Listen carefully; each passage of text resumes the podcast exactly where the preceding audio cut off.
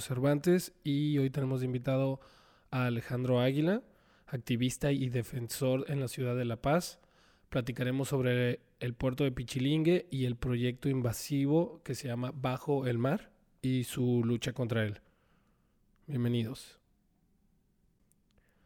Hola Alex, ¿cómo estás? Platícanos un poquito sobre ti y qué están haciendo allá por La Paz. Yo soy ingeniero ambiental, egresado por Politeso, trabajo en una organización acá en La Paz que se llama Bicicletos, colectivo de ciclismo urbano, eh, que, que, empezó hace 13 años con temas de, movilidad urbana, pero tenemos tres años ya con un programa muy fuerte de defensa del territorio y nos eh, articulamos con comunidades aquí en defensa de muchas cosas en La Paz y eh, además soy el vocero del colectivo Torpedo, que es, digamos, ahí un, frente que reúne a varias personas involucradas aquí en la defensa en La Paz y además eh, pues activista, ¿no? En general. Muy ocupado andas, Águila. Qué chingón, güey, qué chingón. Este, pues ahí lo tienen, al, ingeniero Águila. este, Gracias, Paco. Oye, Bicicletos es una ONG. Es una ONG, así es. Es una ONG con presencia acá en La Paz, que trabaja con comunidades urbanas, eh, de comunidades desplazadas, comunidades marginadas, y hacemos mucho tema de recuperación de espacios públicos eh, y defensa del territorio en general. ¿no? Entendemos que vivimos en un sistema como ciudad, entonces no vale la pena ponerme a pelear por una ciclovía si al final del día esa ciclovía la van a destruir otros componentes eh, de, afuera. ¿no? Entonces así como, como brincamos a este, dar esta, esta evolución al tema social. Sí, por vi que acaban de estrenar ciclovía en La Paz. Justamente, justamente igual, eh, a través de protestas y a través de estar eh, dándole lata al gobierno del estado, se logró una nueva ciclovía, así es. ¿Y tienen, es, la, es la única ciclovía o tienen más ciclovías? No, no, tenemos más. Tenemos la icónica que está, que va a correr a nivel del mar, ahí en el malecón, que es la más viejita. Un logro de la generación, de la primera generación de bicicletos. Eh, y se ha ido expandiendo poco a poco la red de movilidad ciclista, que es una red que, que ya nos dice por dónde tienen que ir y más bien ahorita lo que estamos haciendo es coordinarnos eh, por las buenas o por las malas con el gobierno estatal, con mucho apoyo del gobierno municipal, eso sí también hay que reconocerlo, pero de repente las trabas se dan con el estatal para que toda obra que hagan, eh, si por ahí ya tenemos contemplado algún tramo de ciclovía, pues de una vez que lo echen, ¿no? Entonces así fue como se logró esta, esta nueva. Ya, qué chingón, digo, es cuando, cuando veo eso, digo, ay, qué ganas de tener 15 años, ¿no? Porque yo estuve en bicicleta peleándome en Guadalajara con los coches, subiéndome las banquetas para no ser atropellado y así. Y ahorita, pues que veo Guadalajara lleno de ciclovías, digo, ay, qué bonito hubiera sido cuando, cuando andaba yo, o sea, andaba casi siempre en bicicleta, este, andar por ahí, ¿no? Con ya sentirte seguro, ¿no? Y, y me da gusto que cada vez veo más bicicletas, por, o sea, más personas en bicicleta por lo mismo, porque sienten más seguros, hay carril para ellos, este, la gente se anima a dejar el coche, a veces dices, pues sí, pero o sea, o sea, prefiero dejar el coche e irme en bicicleta y, hasta puedo echarme mis chelas a gusto. Sí, totalmente, ¿no? De repente nos dicen, es que no hay, no hay cultura ciclista, ¿no? En diferentes ciudades en las que estamos. Y el, lema eh, muy sencillo es, pues es que la infraestructura crea cultura, ¿no? Entonces, si tú le pones a la ciudadanía la forma de hacerlo, es como la gente lo va a hacer, ¿no? Y Guadalajara es un caso de éxito. Así es, Alex, concuerdo contigo totalmente que Guadalajara es un caso de éxito y esperemos que mi bici pública y la red de ciclovías siga expandiéndose para que llegue pues más a más puntos de la ciudad. Pasando a lo del puerto de Pichilingue y este proyecto invasivo llamado Bajo el Mar, eh, quisiera empezar diciendo qué cochinero.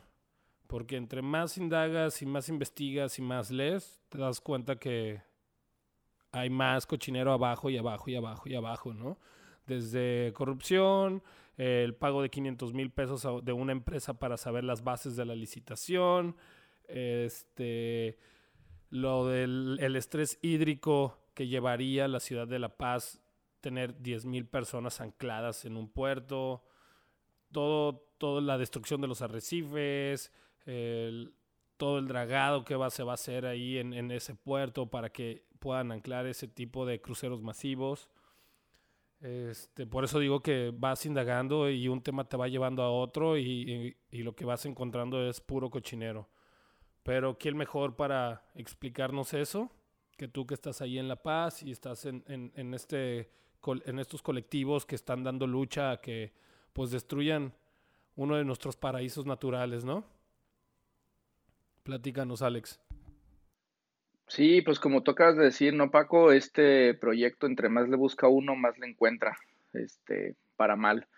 Todo empieza, eh, vamos hilando eh, varias cosas, ¿no? De repente podrá la, audiencia preguntarse por qué hago alusión, ¿no? A algunas cuestiones políticas, pero son bien importantes para entender la complejidad de este problema. Eh, anteriormente acá en Baja California Sur teníamos una, un gobierno estatal panista eh, encabezado por Carlos Mendoza Davis, que fue precisamente eh, la administración que saca este concurso, ¿no? Te invito a jugar, pero si quieres jugar tienes que pagar 500 mil pesos por adelantado solamente para conocer las reglas, ¿no? Entonces, para conocer las bases, exacto. Ajá, entonces hablamos de estas bases de licitación, ¿no? Entonces desde ahí esta, esta, este proceso, ¿no? Al parecer está un poco ahí con cierto caminito eh, ya puesto para alguna empresa y esta empresa gana eh, una concesión de 25 años con posibilidad de expandirse 20 eh, más para hacer una serie de eh, operaciones dentro del puerto de Pichilingue, donde ahorita lo están escondiendo como la ampliación del muelle, ¿no? Pero bueno, sigamos con, este gobierno, todavía estamos hablando del 2020. de hecho, diciembre del 2019 fue cuando se, perdón, 2020, ajá, noviembre del 2020 se anuncian las bases. 2021, eh, como bien mencionabas, Paco, eh, empiezan a llegar los cruceros aquí a la Bahía de la Paz a fondearse o estacionarse, ¿no? Porque los cruceros, pues no es como un coche o como una bici que vas y lo guardas en un garage y ahí se queda y no pasa nada, sino que pues los motores tienen que seguir funcionando, eh, la máquina tiene que seguir jalando y estuvieron aquí fondeados por varios meses, llegando a ver hasta 11 cruceros al mismo tiempo aquí, contaminando muy, muy documentado, ¿no? Este, contaminándose a, la atmósfera. Leí que una, una chava que es eh, que hace apnea documentó, ¿no? Que estuvieron tirando ahí aceites contaminantes, lodo, aguas grises, tal vez aguas negras, lo más seguro. Sí, todo eso ahí lo, documentó Estrella, ¿no? Que estuvo ahí kayakeando a un lado de estas máquinas. Entonces eso no, no, no nos lo cuentan, ¿no? Ni tampoco lo estamos inventando. Y ahí se da el primer eh, clamor social, ¿no? En abril del año pasado, 2021, se hace una gran concentración aquí en el malecón de, La Paz, donde la gente estábamos pidiendo que se fueran esos cruceros, ¿no? Era, era muy importante, estábamos viendo al enemigo aquí enfrente, ¿no? Quienes conocemos La Paz, eh, sabemos que de repente aquí están los barcos, ¿no? De combustible enfrente, pero ya era, ya era un abuso ver tantos, tantos megabarcos aquí estacionados y contaminando. Y a este tren eh, se le sube eh, el ahora gobernador Víctor Castro de otro partido diferente de, Morena. Y uno de sus eh, promesas de campaña, que precisamente la dice el día 30 de abril, es que a La Paz no van a llegar, y al Estado, ¿no? Al Estado no iban a llegar los megacruceros si no eran operados en su totalidad por el Estado, ¿no? Entonces él deja, deja una puerta abierta, no la cierra por completo, pero por lo menos este eh, puerto de, de ITM, en Under the Sea o bajo del mar, eh, pues no, no, no concuerda, ¿no? Entonces, eh, él toma como promesa de campaña que esto va a suceder y ahí hay un gran auge, ¿no? Ciudadano, como diciendo, órale, este, este gobierno estatal nuevo, que además tiene muchas posibilidades de ganar, lo sabíamos, pasa lo mismo con la presidenta municipal, ganan, y ahora eh, es este mismo gobierno el que no está interesado en tomar una postura precisamente sobre hacia dónde va la política eh, y sobre todo la aceptación o el rechazo de este proyecto, que además lo esconden, Paco, de manera bien frívola, porque lo vimos en noviembre del 2021. Lo, lo leí porque, porque vi que, bueno, por, por federal, el, el, gobernador más bien, este, fue como, sí, este, no vamos a privatizar los, los puertos, ¿no? no se va a privatizar. ya veremos qué pasa, o sea, puede que sí se haga, pero el, que el dinero lo agarre el Estado, ¿no? Esa es como su, su defensa. Y la presidenta municipal fue como, yo me lavo dos, tres las manos, hablando como, las leyes están ahí, el uso de suelo no se cambia, este, y esto no va para consulta, ¿no? Porque creo que se, se creó una consulta ciudadana, dice, esto no es para consulta, está ahí las leyes y ahí está el suelo, pero pues el o sea, el uso de suelo se puede cambiar, ¿no? Claro, es uno de los temores, ¿no? Que tenemos. Precisamente el tema de la consulta de, de, cuál toques el tema es, importante que lo abordemos un poquito eh, de manera muy rápida. La Semarnat, que es la, autoridad federal que evalúa el impacto que pueda tener este proyecto, eh, decide si los procesos se abren a consultas ciudadanas o no, donde se escuchan las voces de toda la ciudadanía para decir este proyecto está mal por esto, o le falta lo que sea, o yo quiero opinar esto, ¿no? Sin embargo, para el semana de este proyecto no era del auge necesario para abrir una consulta y entonces se tuvo que eh, hacer un, camino legal, ¿no? Para que esto sucediera. Entraron diversas organizaciones eh, que trabajan temas de, de, derecho ambiental y fue así como se logra abrir una consulta ciudadana eh, y que incluso se tuvo que extender, ¿no? Entonces tuvimos dos, dos meses de consulta donde pudimos verter todas las, las, opiniones y por ahí está el documento que tuviste la oportunidad de leer del colectivo de académicos y académicas subcalifornianos que habla de todas las omisiones que tiene la manifestación de impacto ambiental porque no están, de, no, se, no se muestra, ¿no? Realmente el impacto que puede tener este proyecto y que además se esconden con el tema de ampliación de un muelle cuando lo que quieren hacer son dos muelles y un complejo turístico, pues tú ya lo viste, ¿no? Sí, sí, sí, que, que realmente el proyecto dice como lo, lo, lo, están moviendo como ampliación cuando es realmente pues desarmar todo el puerto, hacer dos puertos nuevos, dragar suelo, eh, construir creo que un acuario, este, pues todo para Delfinario. Los Sí, este Sí, que es, es, un, es un, los dos puertos de atraque, el parque acuático, un acuario y, y pues todo lo que va a implicar también para Balandra, para, pues para el tiburón ballena, para el archipiélago del Espíritu Santo, que son todo, todo eso ya es zona protegida, pues. Sí, claro, y ahí es donde hablemos de los impactos, ¿no? Porque la gente dice, bueno, es que qué puede pasar, ¿no? Este, puede pasar mucho. Aquí estamos tenemos muchos eh, impactos en juego. Eh, la primera es que la zona donde se pretende hacer esta ampliación del muelle es una zona de arrecife, no son arrecifes, eh, digamos, no, son blancos como los del Caribe, que son, digamos, como muy turísticos o muy bonitos a las fotografías, etcétera. Sin embargo, el valor, el valor ecosistémico que presta este arrecife aquí a la ciudad es altísimo porque Ahí, digamos, en términos muy burdos y muy coloquiales, los peces aprenden a comer. Quienes vimos Nemo nos podemos acordar, ¿no? Este, ahí aprenden, ahí comen, luego salen a aguas más profundas y entonces entran a la cadena eh, industrial de pesquerías, donde aquí en La Paz seguimos siendo una ciudad donde seguimos comiendo mucho de lo que aquí sacamos, ¿no? Entonces, todo el tema de la pesca se va a ver sumamente eh, impactado. ¿Por qué? Porque eh, lo que vemos ahí en el proyecto es que quieren remover 68 mil metros cúbicos de lecho marino para tener ganados terrenos al mar. ¿Esto qué quiere decir? Le escarbamos al mar, sacamos la tierra y la vamos poniendo a la orilla para entonces que la orilla se recorra y tenemos más tierra, ¿no? Eso para que lo pueda entender la audiencia. Ajá, exactamente. Sí, también leí eso, que querían pues ganarle algunos terrenos al mar, ¿no? Claro, y eso es muy peligroso. ¿Por qué? Porque precisamente los componentes del suelo de esta parte de Pichilingue son limos, esto quiere decir que son, son suelos eh, muy finos, donde hay una alta eh, concentración de, policíclicos, de hidrocarburos policíclicos, que son los PAHs, por sus siglas en inglés, que son tóxicos. ¿Qué quiere decir esto? Que al momento en que pensémoslo como en una pecerita, ¿no? Si tú agitas eh, el lecho, si tú agitas la arena, entonces todo eso se suspende y entra a la, a la cadena trófica de los peces, entonces nos vamos a estar comiendo peces eh, contaminados, ¿no? Peces con material tóxico eh, fijado en su, en su masa corporal. Okay. ok, toda esta es la problemática, aparte de, la construcción de los, de los, este, del puerto, ¿no? De los dos. Ahora sigue toda la gente que llega, ¿no? Que te lo venden como va a llegar mucho turismo, pero realmente no consume nada de ese turismo, ¿no? Solo llega, contamina y se quedan los barcos te lo van a vender como también avistamiento de ballenas o como paseo a las dunas, pero realmente nada se queda, ¿no? Para, para las personas de ahí.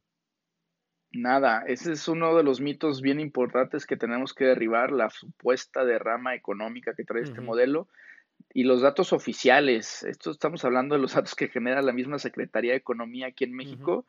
Nos dice que un, un, un turista de crucero este, representa eh, el 2% del ingreso de, en comparación con los turistas normales, ¿no? Quien viene y se queda aquí a dormir en La Paz es quien realmente derrama, ellos sí gastan, mientras que el turista de, crucero o pasajero, porque incluso eh, eh, ahí hay un tema de definición, turista, mientras no duerma aquí, no se le puede catalogar como tal.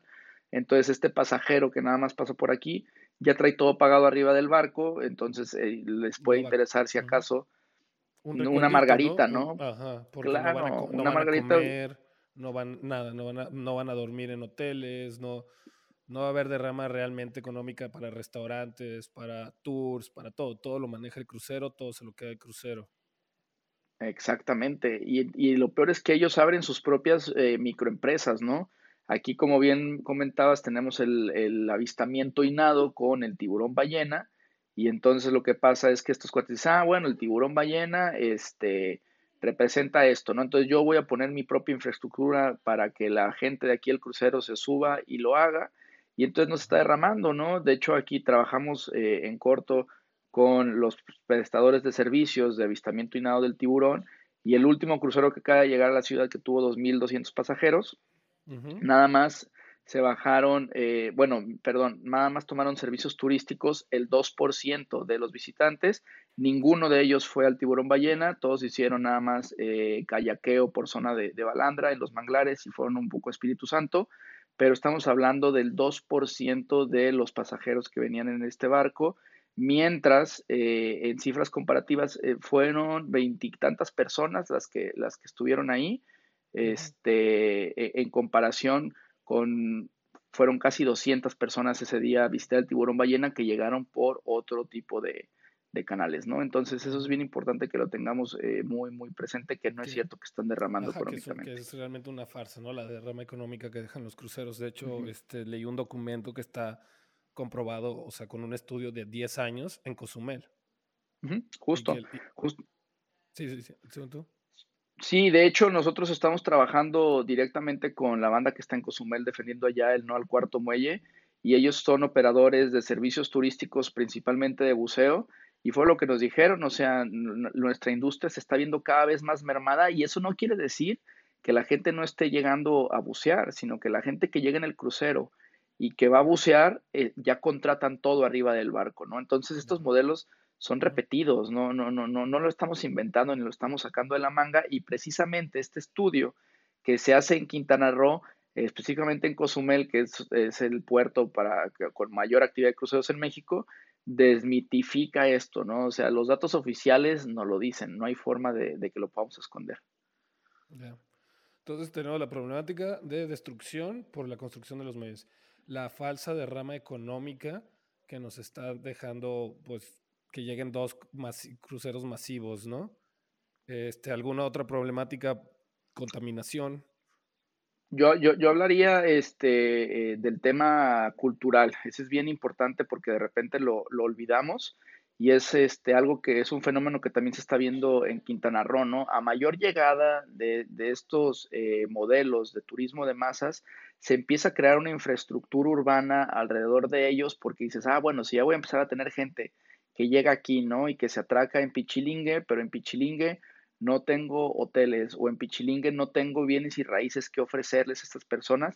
Entonces la especulación inmobiliaria empieza a rondar y a girar alrededor de estos puntos, estos hotspots, ¿no? Por así pensarlos, es donde, a ver, tenemos mucha gente, ¿qué le vendo?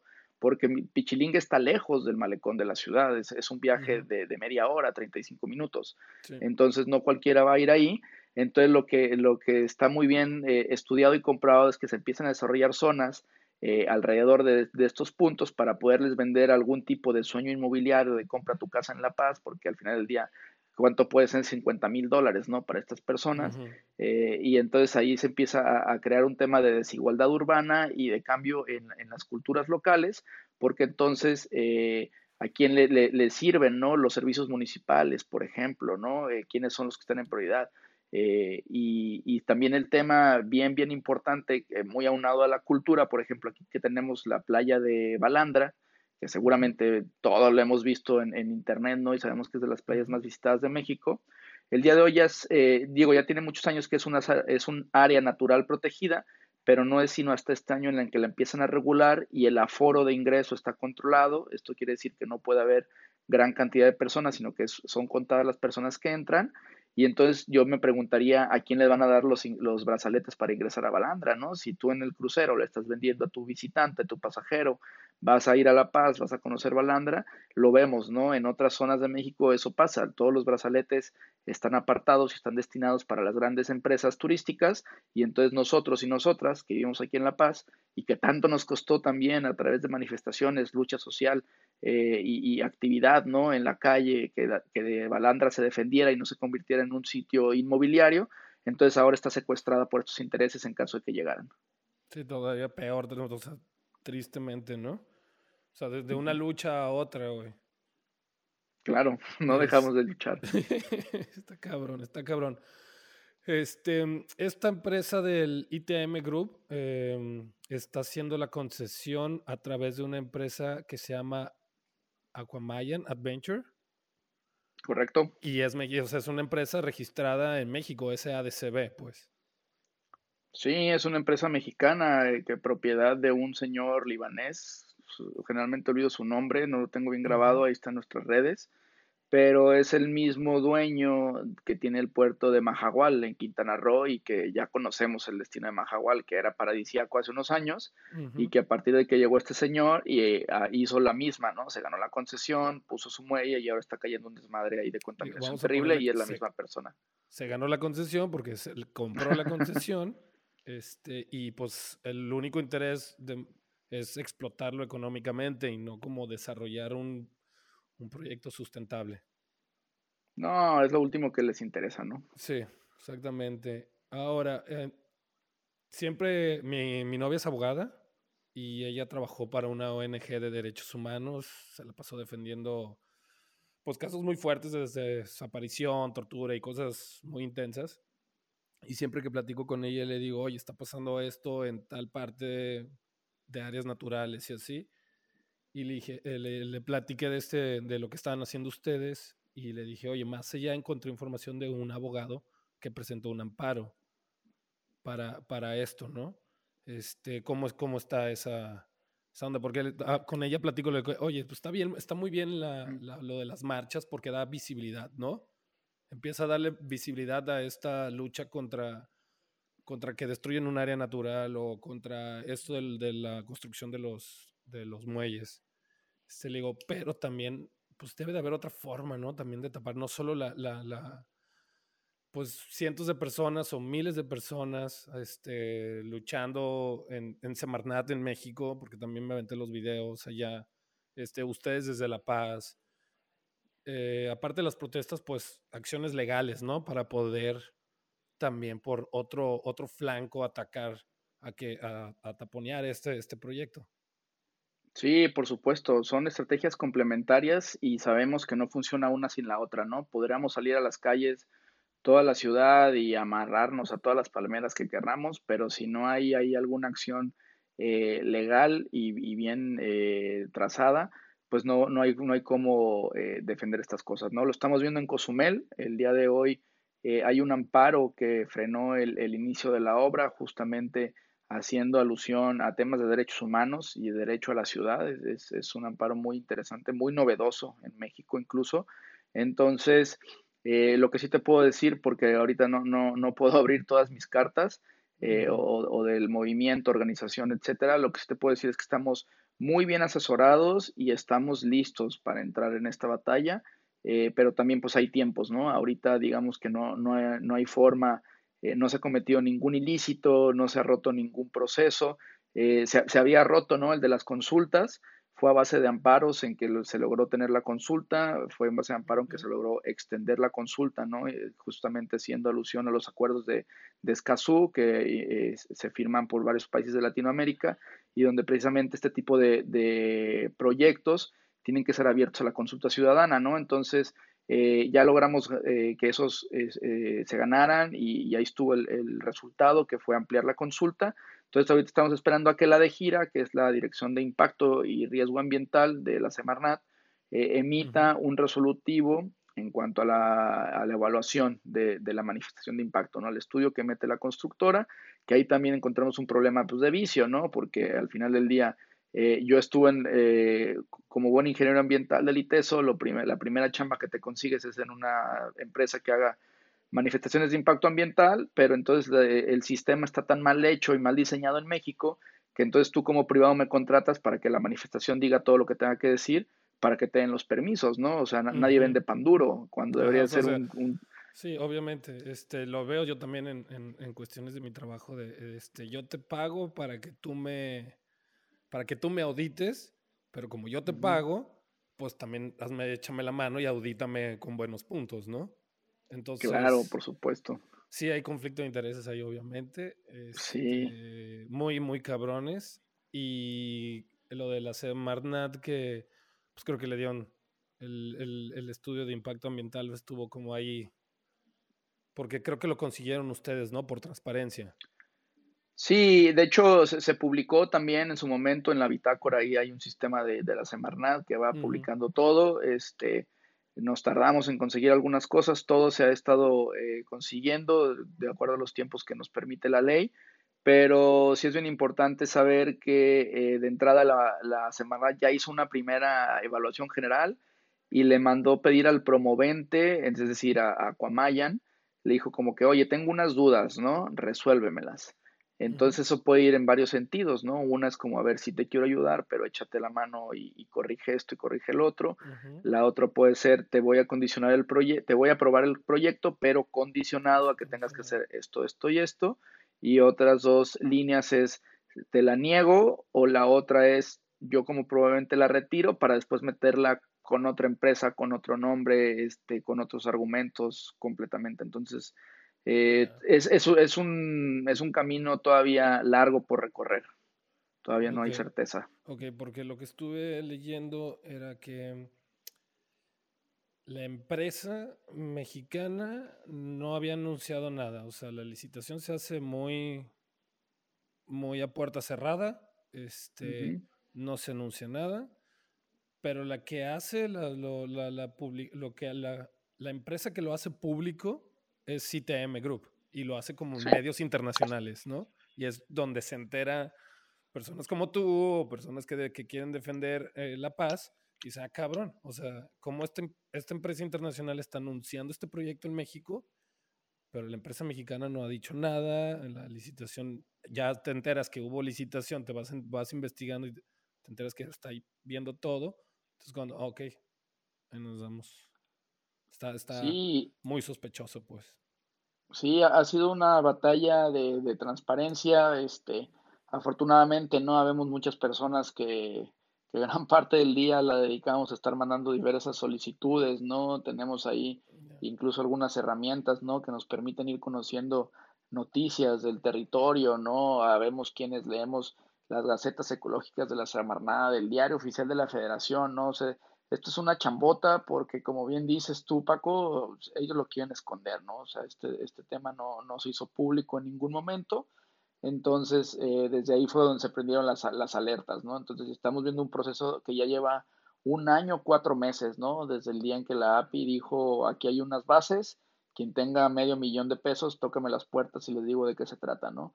Y lamentablemente la API se rige por unas leyes eh, de asociaciones público-privadas aquí en, materia estatal, que también no está esa, esa ley está llena de y plagada de, corrupción, este, pero que es justamente les permiten a ellos, al ser, digamos, un, un aparato semiautónomo de, del gobierno estatal, como diciendo, esto es una participación privada, entonces yo tengo que rendir cuentas, y entonces vas a encontrar un montón de solicitudes de transparencia por parte de, de la Administración Portuaria Integral, que no fueron respondidas, ¿no? ¿Y por qué? Pues porque la ley no les obliga. Entonces tú vas y tocas las puertas del ITAI, que es el, Instituto de Transparencia del Estado, y te dicen, no, pues es que a ellos no les aplica, ¿no? Entonces, pues ahí está, ¿qué, quieren esconder?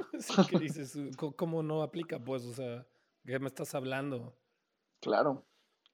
Eh, sí, a veces que cuando estás leyendo y leyendo y leyendo y empiezas a ver todo el cochinero y te sorprendes, pues. Cuando piensas que no te puede sorprender algo, te sorprendes. Este, en, otra de las notas que tengo está el director de las empresas hoteleras y turísticas de La Paz, Iván Martínez. Y él está diciendo como, hey, en La Paz tenemos un chip de mente cerrada. En La Paz, este, lo publicó en una entrevista. Eh, tenemos, que dice, no estoy, en, no estoy en contra ni estoy a favor, falta ver el detalle, que la empresa que no lo ha hecho público viene el proyecto, que nomás sabemos lo que, lo que, se, lo que se publicó internacionalmente. Pero luego puso, La Paz tiene un poquito de esta, de esta fama, de de negarse al cambio y de ser una resistencia al cambio, ¿no? Yo creo que al, o sea, cuando lo leí fue como, bueno, o sea, ok, si no, el mundo no es estático, el mundo avanza y siempre va a haber desarrollos nuevos y todo, pero se puede hacer un cambio sustentable, se puede hacer algo sin cochinero y, y, y desarrollar la paz bien, ¿no?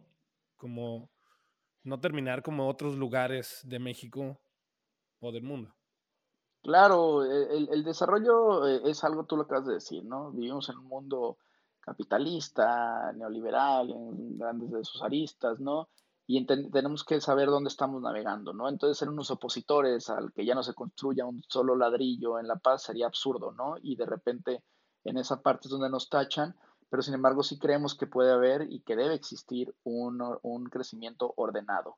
Aquí cuál es la gran parte de la disputa, de la narrativa, y es que es Paco que quienes tienen la fortuna de conocer La Paz y quien viene a La Paz es porque está buscando un turismo distinto, un destino que no es Puerto Vallarta, un destino que no es Cancún, que no es Acapulco, y que mucho menos es nuestro vecino más cercano, Cabo San Lucas, ¿no? O sea, quien viene, sí, ¿no? De, los cabos ya, que me perdonen mis vecinos aquí del sur, pero ya no hay nada que hacer, ¿no? Entonces, eh, acá en La Paz sigue siendo un, sitio un tanto, eh, pues no virgen, pero sí que, como que tiene mucho turismo de naturaleza. Y en el momento en que estos eh, modelos, porque insisto, ¿no? A veces no solamente es el crucero, no son las personas incluso las que viajan en cruceros, no son los enemigos. El enemigo es el modelo del turismo de masas, donde dices, yo le quiero retacar a una ciudad 10 mil personas al día, una ciudad que no tenemos agua, Paco. Imagínate, de 10 mil, ponle que lleguen 2 mil al malecón en hora eh, pico y todos entran al baño, ¿no? Bajarle al baño 2 mil personas más en la segunda ciudad con mayor estrés hídrico en México. Estamos viendo el caso de Monterrey, que se están peleando por el agua. Acá estamos a nada de estar así, ¿no? Entonces, ese es el problema, que no hay un, no hay un, no hay un orden para el desarrollo y que la política pública no está incluyendo todas las voces que debería incluir, porque esa es la parte, ¿no? No es que seamos cerrados ni cerradas. Eh, yo soy medio paseño, medio, medio tapatío, yo nací en Guadalajara, pero toda mi vida, la mitad del tiempo la he pasado acá y ahora sí ya tengo tres años de planta eh, y entonces entiendo muy bien eh, esa idiosincrasia paseña de decir que el paraíso existe porque, porque lo defendemos, ¿no? Es nuestro lema de, de lucha, porque realmente así ha sido la paz, ¿no? O sea, es no dejar entrar eh, a estos modelos turísticos capitalistas que lo, único que les importa es generar dinero, ¿no? Entonces, cuando la contraparte narrativa, entiéndase los representantes de algunas cámaras, de algunos sectores, ¿no? Algunos indeseables, incluso ahí de la asociación turística, este, y, de cruceros, eh, cuando dicen que es que no, no quieren desarrollo, yo siempre les pregunto, bueno, ¿el desarrollo es para quién? O sea, vete a los cabos y no es cierto que la gente tiene más dinero, tiene más dinero los inversionistas extranjeros, que es el dueño del hotel, ¿no? que es el dueño del antro, del restaurante, ellos sí tienen ingresos altísimos y la brecha de desigualdad, pues ahí puedes buscarlo en miles de notas. Sí, ¿no? Crece, y la gente es como, llegan y hay un fenómeno que te lo voy a explicar así en tres patadas, ¿no? Aquí en La Paz, o en el estado en general, tenemos una red de apoyo muy grande, ¿no? Entonces, si tú, no, si tú andas pateando el bote con la chamba, ah, bueno, pues mañana como con mi tía y luego le busco ahí con mi primo y luego voy con mi compa, ¿no? Etcétera. Entonces llega un, un empleo, un, perdón, un hotel que ofrece estos empleos en cabo, ¿no? Órale, tú vente de camarista y resulta que vas a ganar dos mil varos a la semana por trabajar 11 horas al día, ¿no? Y no tienes seguro social ni tienes prestaciones. Entonces la gente dice, no, pues la neta, no, no voy a agarrar la chamba, ¿no? O sea, eso no me conviene. De, de todos modos puedo seguir comiendo. Y entonces, ¿qué sucede?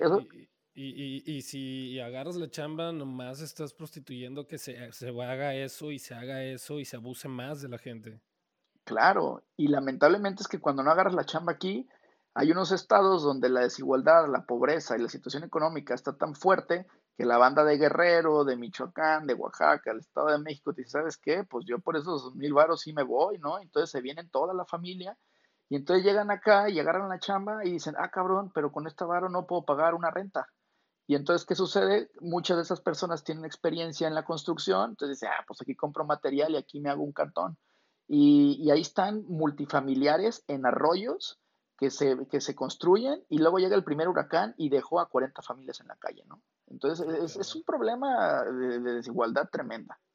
Ya, porque en las zonas turísticas hay más trabajo porque hay muchos, o sea, sí, sí, lo leí en lo de, este, en la problemática también de los de los empleos sobre los cruceros, ¿no? Empleos mal pagados, que te dan un camarote donde vives, o sea, te lo venden como te vas a ir a pasear y vas a trabajar en entretenimiento y, y, no, o sea, desde las cocin de los cocineros hasta las personas de entretenimiento están siendo explotadas, muchos inseguros, este, camarotes compartidos, mini camarotitos compartidos por tres personas, o sea, donde vives para trabajar, pues.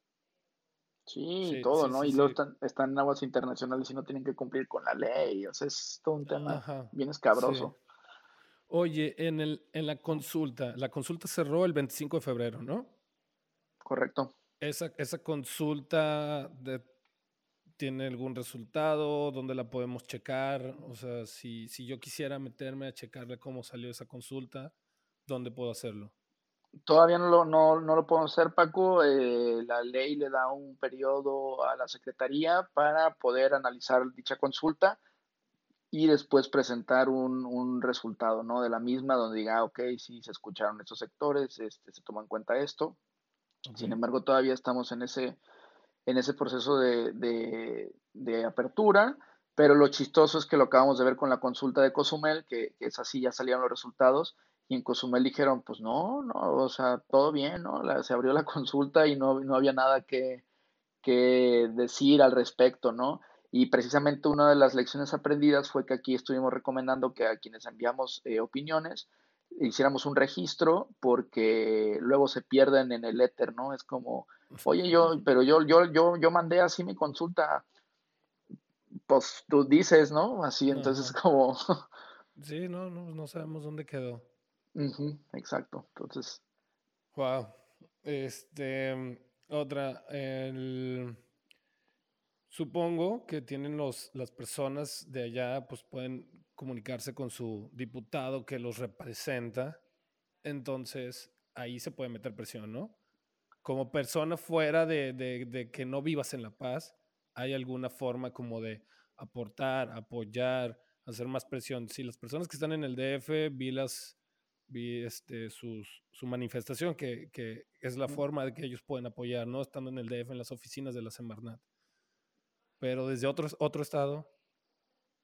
Yo creo que sumarse en, en el tema de, de, comunicación, ¿no, Paco? Lamentablemente, eh, todas las aristas que tenemos planeadas, pues son, son territoriales, pero sí creemos y estamos seguros y seguras de que si este tema resuena a nivel nacional, porque poco a poco no ha ido, ha ido resonando este tema de la Semarnat, nos publicaron 22 medios nacionales y entonces eh, si el río suena, pues agua lleva, ¿no? Y por ahí algo podría suceder en las esferas eh, federales. Estamos tocando todas las puertas que, podemos para llegar lo más arriba que, se nos permita, ¿no? Ahorita, justamente a partir de esta intervención que tuvimos en Semarnat, nos dijeron, oye, no, es que tienes que tomar un, tienen que tomar una cita, ¿no? Eh, para, para, venir a entregar el soborno, ¿no? Que era esta sátira de este, para que la Semarnat chambeara Entonces ahora lo que dijimos, órale pues, te tomamos la palabra, vamos a meter un oficio para tener una cita y movilizarnos desde Cozumel, desde La Paz, eh, expertos y expertos en diferentes temas, para que la de gira, que está, insisto, esta dirección de, riesgo e impacto ambiental,